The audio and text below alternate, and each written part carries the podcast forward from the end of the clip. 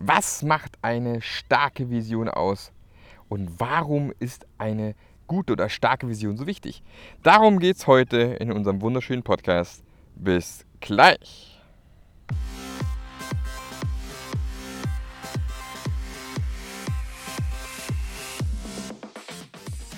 Der Passionate Teams Podcast. Der Podcast, der dir zeigt, wie du Agilität erfolgreich und nachhaltig im Unternehmen einführst.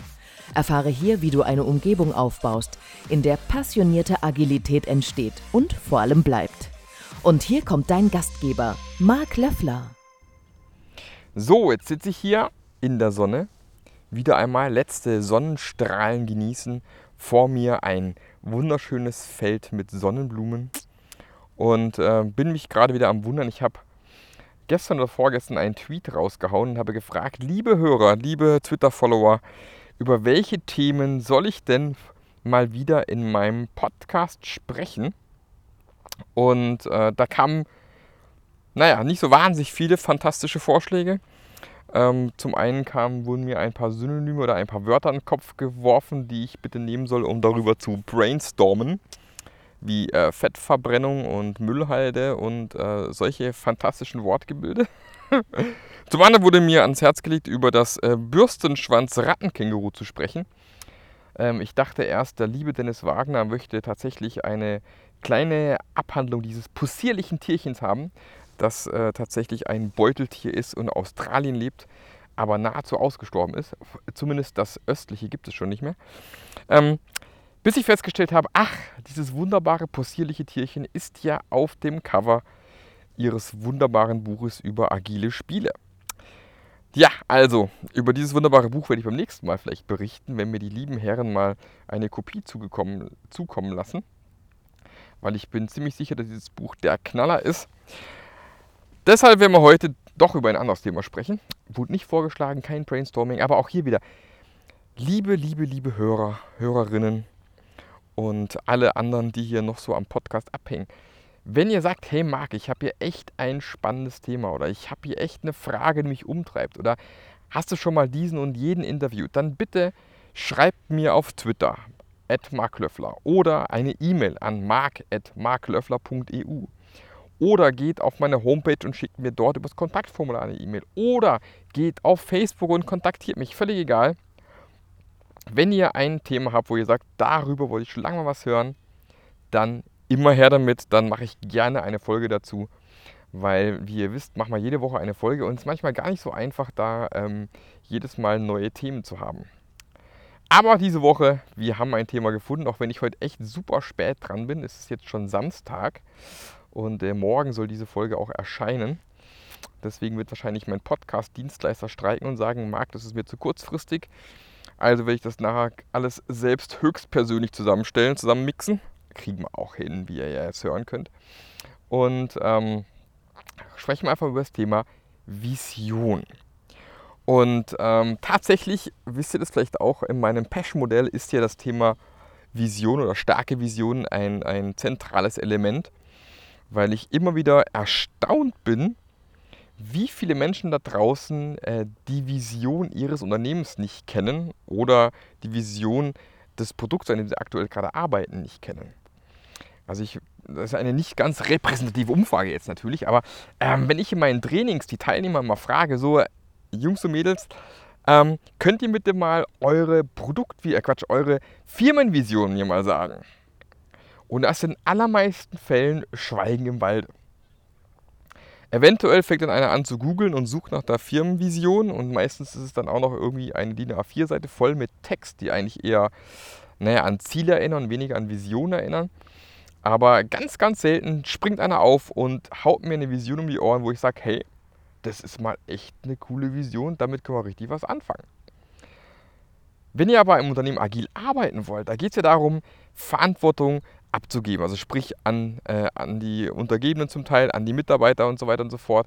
Die sollen eigene Entscheidungen treffen, sollen überlegen, links oder rechts. Wenn die aber gar nicht wissen, wo es hingehen soll, dann wird das schwierig. Stellt euch einfach mal vor, ich stelle euch jetzt so einen richtig geilen, schicken Ferrari vor die Tür. Neuestes Modell, total genial, keine Ahnung wie viel hunderte von PS, spitzenmäßig. Und ihr setzt euch an Steuer, ich sage aber für euch, naja, Ihr könnt jetzt nicht überall hinfahren, sondern ihr müsst genau dorthin fahren, wo ich es euch sage. Und zwar mache ich das, indem ich neben dem Auto herjogge. Also renne ich jetzt in diesem Joggen, Jogger, äh Quatsch, jogge ich jetzt neben diesem Auto hin und her und schreie euch immer zu, wenn ihr links abbiegen sollt, wann ihr rechts abbiegen sollt, wann ein Kreisverkehr kommt und so weiter und so fort. Und ich glaube, ihr merkt jetzt schon, naja, so richtig effizienter Einsatz von Arbeitsmitteln ist es jetzt nicht wirklich. Und Spaß macht es irgendwie auch nicht, so eine Ferrari zu fahren, wo man eigentlich gar nicht mal auf die Tube drücken darf. Spannenderweise äh, machen aber viele Unternehmen genau das. Ja. Es gibt keine vernünftige Vision oder sie wird nicht vernünftig kommuniziert oder sie ist äh, so Larifari-mäßig aufgesetzt. Solche Sachen wie Nummer 1 in keine Ahnung was werden. Ja, wir wollen die Nummer 1 hier Sonnenblumen, äh, Sonnenblumenverkäufer in Deutschland werden oder wir wollen die Nummer 1 äh, der äh, Dachdeckermeister in Deutschland werden. Kinders, das ist doch keine Vision. Ja, damit äh, könnt ihr als Ziel definieren und auch da ist es naja, so eine Sache, wo ich sage, pff, lockt jetzt wahrscheinlich die allerwenigsten im Ofen vor.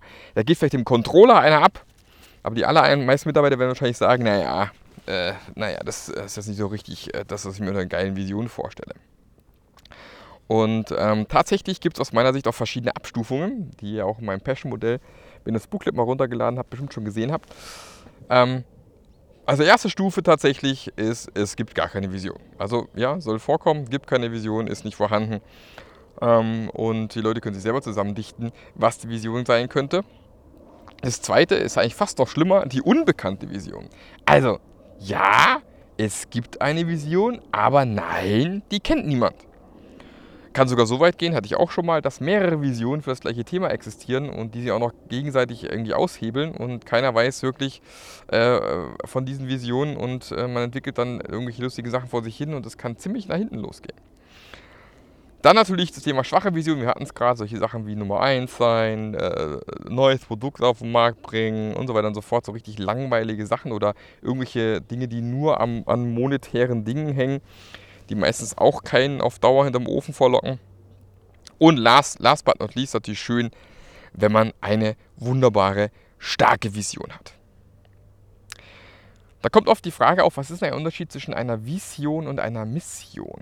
Und da habe ich von äh, meinem Mentor und Coach, dem Frank Assums, mal gelernt, ähm, die Vision ist tatsächlich ein wunderschönes Bild in der Zukunft, ja, was mir ein, also was ein, ein Bild, das ich gerne irgendwann naja, erreichen möchte, wo ich Lust habe, darauf hinzuarbeiten, was mir quasi ein positives Bild der Zukunft zeichnet. So in drei bis fünf Jahren im Normalfall, es gibt auch Visionen, die sind ein bisschen größer, aber so im Normalfall drei bis fünf Jahren. Und daraus folgt dann quasi also sozusagen das Fernglas in der Hand und daraus folgt dann im Prinzip meistens die Mission. Es fliegt hier ein wunderbares Motorflugzeug über mich hinab ähm, die Mission. Und das Miss die Mission ist quasi euer Herz. Also das Wozu. Ja, wozu sind wir hier? Wozu stehe ich morgens auf? Was leitet mich an? Das ist sozusagen die Mission, ja, die man da erreichen möchte. Beispielsweise, keine Ahnung, wir wollen den, den, den Hunger in der Welt beenden, beispielsweise. Das wäre so eine typische Mission, für die ich morgens aufstehen würde. Und ähm, dann gibt es oft noch die Strategie. Und das sind sozusagen die Füße, die nächsten Schritte, die ganz klaren ähm, Aufgabenhinweise, Dinge, die wir als nächstes zu tun haben, um ähm, unsere Mission in Tat umzusetzen, um die Vision ultimativ zu erreichen. Das sind so die, die Unterschiede zwischen Mission, Vision und Strategie. Aber was zeichnet jetzt so eine gute Vision eigentlich aus? Auf was, auf was kommt es da drauf an? Ähm, zum einen habe ich es gerade schon erwähnt, sollte das Ganze irgendwie vorstellbar sein. Also es sollte so ein Bild malen in der Zukunft, so in drei bis fünf Jahren. Ähm, wie gesagt, gibt auch manchmal Visionen, die wesentlich größer angelegt sind. Aber es sollte vor allem in irgendeiner Form positiv sein, wo ich sage, okay, das kann ich mir gut vorstellen auch. Also es muss auch vorstellbar sein, sollte irgendwie greifbar sein. Vielleicht kann man es auch in irgendeiner Form bildlich festhalten, dass ich sage, hey, das ist doch so ein Ding, da, da arbeite ich gerne drauf zu, das gefällt mir sehr gut, da habe ich echt Lust drauf. Das sollte so ein Ding sein. Weil tatsächlich sollte die Vision irgendwo auch attraktiv und wenn es irgendwie möglich ist, auch emotional aufgeladen sein. Also wo ich echt denke, ja, stimmt, das müssen wir echt dringend erreichen und da müssen wir dringend was tun oder das ist doch was, mit dem können wir unglaublich vielen Menschen äh, helfen in irgendeiner Form. Keine Ahnung, wir wollen den, den plötzlichen Kindstod aus von der Erde tilgen, keine Ahnung was. Ja, das ist äh, äh, ein ganz klares Bild, was man vor Augen hat, ähm, dass die Kinder, dass die Eltern eben nicht ähm, an jedem Kinderbett danach stehen müssen und so also einen furchtbaren Fall betrauern müssen, sondern man sagt, hey, nee, das ist echt, da möchte ich dran arbeiten, da möchte ich was für tun, das abzustellen. Ähm, solche Sachen einfach können. Muss natürlich nicht immer gleich ganz so krass sein. Aber sollte schon was sein, wo ich sage, boah, ja, dafür stehe ich morgens auf, da habe ich echt Lust drauf. Das, das weckt Emotionen in irgendeiner Form. Da, das zeigt mir das Bild was. Und ganz ehrlich, Nummer eins irgendwo sein weckt in den allermeisten Fällen bei allen anderen aus dem Geschäftsführer keine wirklichen Ambitionen oder ja, Emotionen, sage ich jetzt mal. Natürlich sollte das Ganze auch in irgendeiner Form realistisch sein. Ja, wenn wir jetzt schon merken, keine Ahnung, äh, was weiß ich, wir wollen, pff, was weiß denn ich, ey, wir wollen äh, ab äh, dem Jahr 2021 komplett emissionsfrei reisen. Ja, ist vielleicht ein bisschen zu knapp. Äh, vielleicht bewegen wir uns da gerade hin, das mag ja sein, aber ähm, ist schwierig. Oder wo wir gerade merken, autonomes Fahren, äh, wo sich Tesla wahrscheinlich so ein bisschen gerade ein Ei gelegt hat, indem sie äh, diese Option schon, man kann sie kaufen und jetzt stellt man fest, es ist doch nicht so einfach. Ähm, also autonomes Fahren hat man gedacht, geht viel, viel schneller, als, äh, als jetzt sich wirklich darstellt. Ähm, sah erstmal realistisch aus, weil, naja, so ein bisschen Spur halten und so geht ja, geht ja nicht, ist ja nicht so schwierig, aber dann in komplexen Situationen ist dann doch nicht so einfach. Also sollte schon in irgendeiner Form wirklich realistisch sein. Also man sollte nicht irgendwas ganz Abgefahrenes haben, wo jeder nachher nur am, am Lachen ist. Ja. Ausnahme für mich ist so ein bisschen, ähm, was SpaceX macht ne, mit seiner Vision. Hier, enable a self-sustaining civilization on Mars und möchten irgendwann auf dem Mars unabhängig von der Erde leben können. Naja, es klingt schon ein bisschen crazy, oder? So ein bisschen abgefahren, ein bisschen weit hergeholt, aber na, irgendwie ist es trotzdem äh, attraktiv für viele, die sagen, okay, da möchte ich trotzdem mitarbeiten und die machen ja auch viele Schritte in die richtige Richtung. Also das ist sicherlich auch nicht in drei bis fünf Jahren erreichbar, aber trotz allem eine spannende Vision für viele, die in dem Bereich Raumfahrt ähm, händeringend wieder mal nach einer Firma gesucht haben, die mal richtig geile Sachen auf die, auf die Beine stellt. Ähm, ist es realistisch? Werden wir sehen. Ähm, ist es vielleicht nicht das beste Beispiel für eine realistische Vision dann sollte so eine Vision in irgendeiner Form auch fokussiert sein. Also, dass ich eben auch wirklich ganz klar nicht irgendwie so ein breites Ding hinstelle, wo nachher keiner weiß, äh, äh, was von den vielen Ideen und Dingen, die wir aufgeschrieben haben, ist es wirklich wichtig, sondern sollte ganz klar fokussiert sein. Wir wollen auf dem Mars beispielsweise oder wir wollen komplett ähm, äh, 100% autonomes Fahren ermöglichen oder wir wollen, keine Ahnung, äh, pff, äh, Luftreinheit von keine Ahnung wie viel Prozent irgendwie auch messbar. Also messbar ist auch nicht schlecht. Aber es sollte schon irgendwas sein, was so ein bisschen laserschwertmäßig klar fokussiert ist, ähm, dass man genau weiß, worauf arbeitet man eigentlich hin, dass es nicht zu schwammig ist, dass man wirklich auch weiß, wo die Reise hingehen soll. Trotz allem muss es flexibel bleiben, weil man weiß ja nie, eine Vision auf drei bis fünf Jahre oder noch länger über SpaceX, da können sich Dinge einfach ändern. Und äh, man muss da in der Lage sein, eben auch dann trotz allem die Vision ähm, nicht komplett über den Haufen schmeißen zu müssen, sondern vielleicht einfach flexibel darauf reagieren zu können, wenn sich Dinge dramatisch ändern, dass die Vision weiterhin irgendwo noch Sinn macht. Also sollte auch in irgendeiner Form flexibel sein. Und dann aus meiner Sicht echt das Einfachste, also das Wichtigste, es muss irgendwie einfach, kurz und knackig sein. Ja, eine Vision, die irgendwie, äh, keine Ahnung, Seiten füllt oder die nach vier Seiten füllt oder länger ist als, als zwei, drei Sätze, das ist für mich schon keine Vision mehr. Das sind dann vielleicht schon irgendwelche Mission Statements hinten dran, das sind vielleicht irgendwelche Ziele hinten dran. Eine Vision muss kurz, knackig, präzise, fokussiert, realistisch sein, ähm, damit ich es mir auch merken kann. Ich, ich muss einen Mitarbeiter nachts um drei aus dem Bett holen können und dann muss mir die Vision runterzitieren können. Dann ist sie geil. Ja, Microsoft beispielsweise in den 70er Jahren, a PC in every home. Ja, einen Computer in jedem Zuhause. Ja, kurz, knackig, jedem einprägsam. Jeder weiß genau, was Sache ist und äh, konnte garantiert auch ganz easy mal ähm, das Ding äh, aus der Tasche ziehen. Ja, also bitte, wenn ihr Visionen macht, ist es eben wichtig, dass die Mitarbeiter sich auch nach dem ersten Mal eigentlich schon speichern können und wissen und dann nicht erst irgendwelche Wikis, Inter, äh, Intranet-Seiten oder irgendwelche anderen Seiten äh, aufmachen müssen, um wieder mal abzulesen, was die Vision eigentlich war. Oder ähm, ist schon ein erster Indiz, erstes Indiz, wenn man lustige große A0-Plakate drucken muss, äh, die man jedes Büro aufhängt, damit die Vision irgendwie bei den Köpfen, den Köpfen bleibt der Mitarbeiter, dann ist wahrscheinlich schon irgendwas schiefgelaufen. Und last but not least, ganz wichtig, keine zeitliche Fixierung. Also man sollte nicht sagen in fünf Jahren oder sowas oder in drei Jahren, sondern sollte einfach klar äh, beschrieben sein, solche PC in every home, wir wollen auf Mars, keine Ahnung was. Ist alles nicht zeitlich gebunden, ist einfach nur ein Bild in der Zukunft, was sich wie gesagt auch noch ein bisschen verschieben kann ja, weil es flexibel genug aufgebaut ist. Aber es sollte einfach keine zeitliche Fixierung sein, sondern ähm, einfach mal ähm, ein bisschen offen sein, auf wann das Ganze erreicht werden kann. Und wenn ihr mal Lust habt oder mal Bock habt, dann würde es mich echt tierisch interessieren, welche genialen Visionen kennt ihr denn so? Was habt ihr denn für Visionen schon mal gesehen, die ihr richtig klasse findet? Ich habe jetzt, wie gesagt, die zwei, die mir jetzt spontan immer einfallen. Witzigerweise auch immer Visionen, die äh, vielen anderen Leuten auch in Trainings einfallen. Also äh, die Vision von Microsoft oder von SpaceX kann meistens irgendjemand im Training zitieren, aber die eigene Vision kennt keiner. Das ist schon immer spannend und lustig. Also daran kann man sehen, wie gut die Visionen wirklich sind. Aber ich bin mal gespannt. Wenn ihr mal mir ein, zwei Visionen mal schicken könnt, wäre ich sehr gespannt. Immer her damit. Jetzt haben wir aber oft eben die, die, vielleicht nicht die Möglichkeiten, die Macht, wer auch immer, jetzt wird es ein bisschen windig hier, ähm, auf so eine Produktvision, äh, auf eine Vision hinzuarbeiten. Aber man hat meistens die Möglichkeit, als Mitarbeiter doch irgendwie zumindest eine Produktvision zu definieren. Also wenn man schon nicht die Firmenvision beeinflussen kann, wäre es zumindest schön, wenn man für das Produkt, an dem man aktuell gerade arbeitet, wenigstens dafür eine Produktvision zusammen mit seinem Produktowner, Produktmanager, wem auch immer, kreiert. Das ist, äh, ist auf jeden Fall möglich aus meiner Sicht. Und auch hier ist tatsächlich wichtig, sich die Frage zu stellen, also ich habe dann ein wunderbares ähm, Product Vision Template, könnt ihr euch auf meiner Homepage auch runterladen.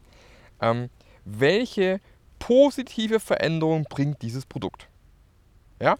Also, wenn ich dieses Produkt auf den Markt bringe, was haben wir davon? Was wird sich dadurch verändern äh, bei den Leuten, bei den Menschen, was auch immer, bei, bei Hundebesitzern oder wem auch, wer, wer auch immer euer, euer Produkt nachher ähm, ähm, trifft?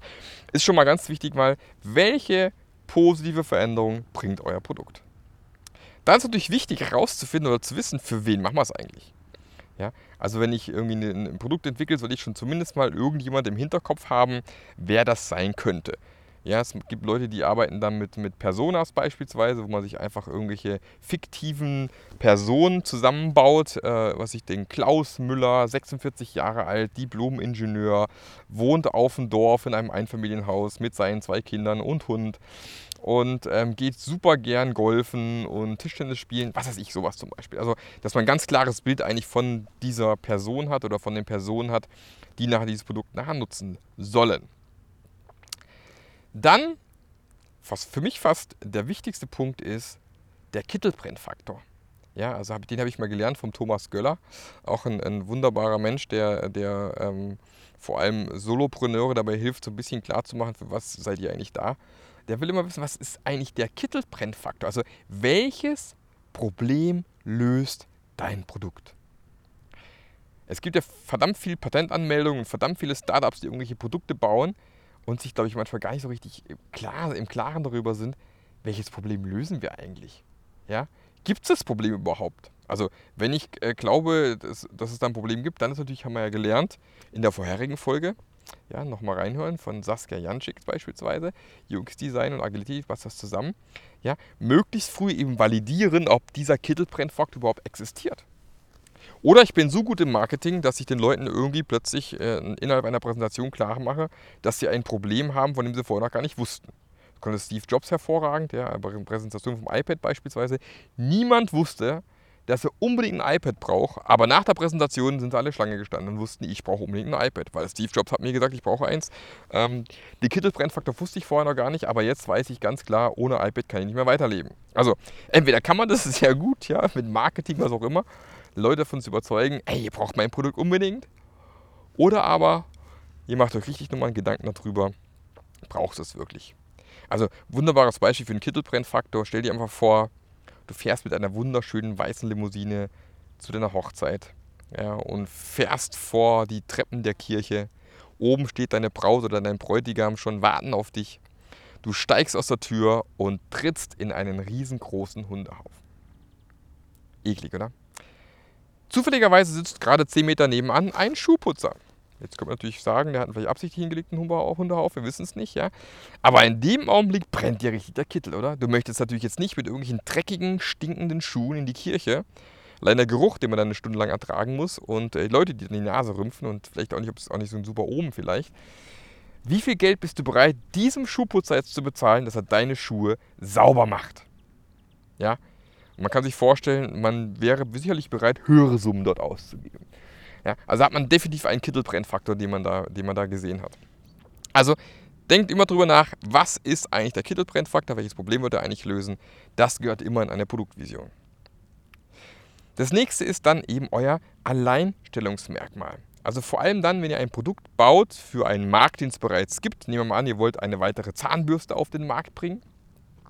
Dann ist die Frage, warum glaubst du, dass deine Zahnbürste so viel genialer ist wie alle anderen Zahnbürsten, die es bereits gibt? Und warum soll vielleicht ein Kunde dafür noch mehr Geld ausgeben? Also entweder habt ihr die, die 1-Cent-Zahnbürste erfunden, die plötzlich super günstig ist und jeder meint, er braucht so ein Ding. Und ihr könnt den Leuten verklickern, du musst jeden Tag eine neue haben, weil Hygiene und so weiter und ganz, ganz schlimme Sachen passieren sonst. Und äh, habt dann so ein Abo-Modell drumherum gebaut, keine Ahnung. Jetzt bringe ich Leute auf lustige Ideen wahrscheinlich. Ähm, oder aber diese Jungs da von äh, Pro7, das Ding, die diese lustige Zahnbürste erfunden haben, wo du das komplett im Mund nimmst, draufbeißt, Knöpfchen drückst und nach 30 Sekunden deine Zähne sauber sind oder so irgendwie. Ja, weiß ich nicht. Ich glaube, so richtig durchgesetzt hat sich das Produkt noch nicht wirklich. Also, was ist dein Alleinstellungsmerkmal? Ja, wenn ich jetzt beispielsweise eine neue Textverarbeitung auf den Markt bringen wollte, ich meine, da gibt es jede Menge. Da haben wir jetzt mittlerweile Google Docs, da haben wir Word natürlich als den Marktführer überhaupt. Und jetzt komme ich auf den Markt und will auch eine Textverarbeitung auf den Markt bringen. Dann ist natürlich erstmal die Frage, warum glaube ich, dass ich mit meiner Textverarbeitung eine Chance auf diesem Markt habe?